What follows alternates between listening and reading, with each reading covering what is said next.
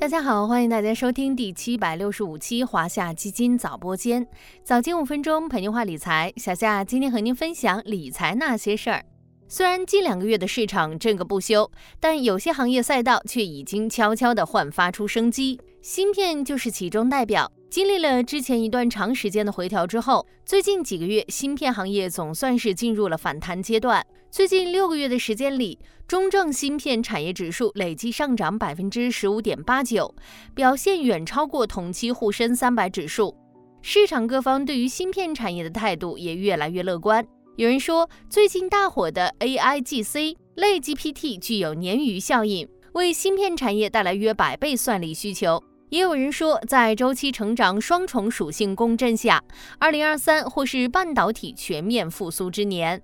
作为电子信息产业的核心基础和关键技术，国家科技实力和国际竞争力的重要体现，芯片产业的投资拐点真的来了吗？咱们今天就一起来聊聊芯片产业的投资机遇。以中证芯片产业指数为标的，回顾芯片产业近几年的历史表现，不难发现。以二零二一年七月为界，芯片产业的走势出现了两个完全不同的阶段。第一个阶段是二零一九年初到二零二一年七月，这是芯片产业较辉煌的一段时期。即使期间经历了中美贸易摩擦、国产芯片被围堵等打压，芯片产业依然在曲折中向上。短短两年半时间里，中证芯片产业指数从五百八十点附近一路涨至三千二百八十六点左右，累计涨幅达到了百分之四百五十九点七零，远超过绝大多数行业指数的表现。第二个阶段是二零二一年八月到二零二二年十月，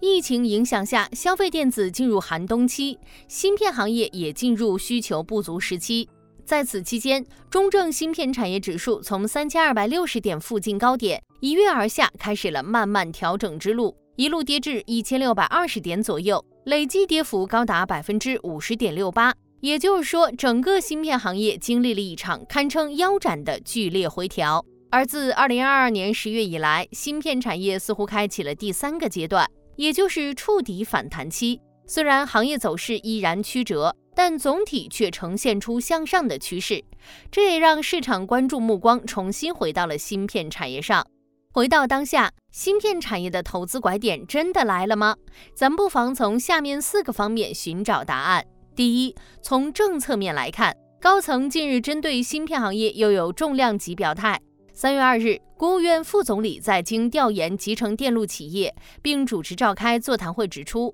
发展集成电路产业必须发挥新型举国体制优势，用好政府和市场两方面力量。此次调研会再次坚定了市场对于国家坚决实现半导体国产化替代的信心。业内预计，市场期待的集成电路产业政策后续有望落地。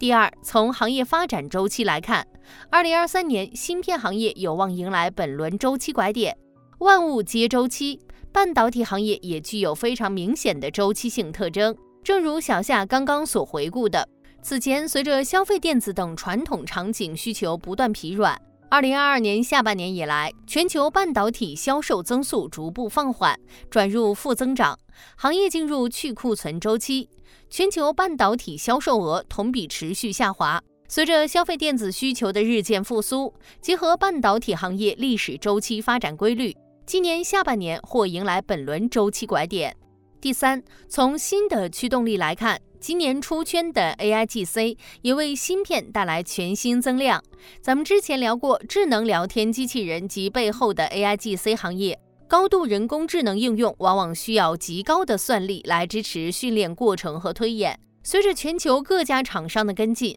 未来市场上有望出现多个大语言模型。有机构甚至预计，AIGC 类 GPT 将带来约百倍算力需求，驱动全球和中国 AI 芯片和 AI 服务器市场进入全面高速增长。此外，第四，咱们常常提起的另一个明星赛道。新能源汽车也有望成为芯片半导体行业的下一个增长极。据国金证券测算，汽车半导体在全球半导体市场份额在二零三五年有望达到百分之三十。在上述因素的共振下，芯片板块具备长期投资机会，投资者不妨在拐点期城市布局。小夏家的华夏科技前沿六个月定开混合 A 类代码零幺零零幺六，C 类代码零幺零零幺七，就是一支科技主题基金，以科技前沿为标准，专注于投资受益、创新驱动的科技型企业。从二零二二年基金四季报来看，